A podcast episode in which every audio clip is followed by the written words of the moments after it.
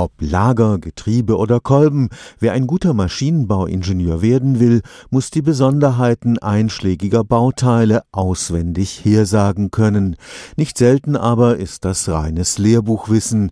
Die Teile mal leibhaft in der Hand zu halten, ist nur selten im Laufe eines Maschinenbaustudiums möglich. Mit der Modellbibliothek MBIB am Karlsruher Institut für Technologie soll sich das jetzt ändern.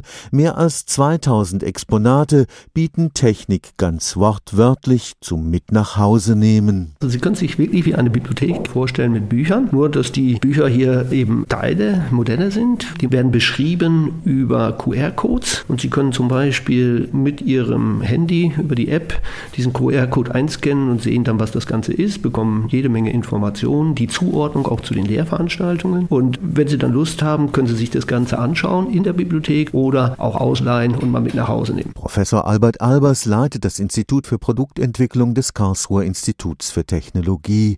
Er ist ein Sammler von Maschinenbauteilen aus Leidenschaft. Von Axiallager bis Planetengetriebe füllt Maschinentechnik aus unterschiedlichsten Epochen die Institutsräume. Der Gedanke, diese Sammlung direkt fürs Studium nutzbringend einzusetzen, lag da nicht allzu weit.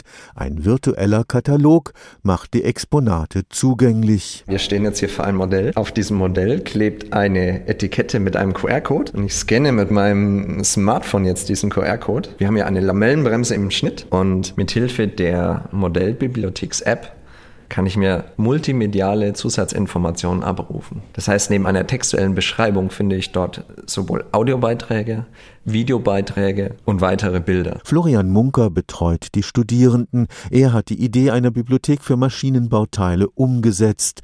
So ein Wunderwerk aus Metall mal leibhaft in der Hand zu halten, von allen Seiten betrachten zu können, erfüllt den Kindheitstraum manches Maschinenbaustudierenden.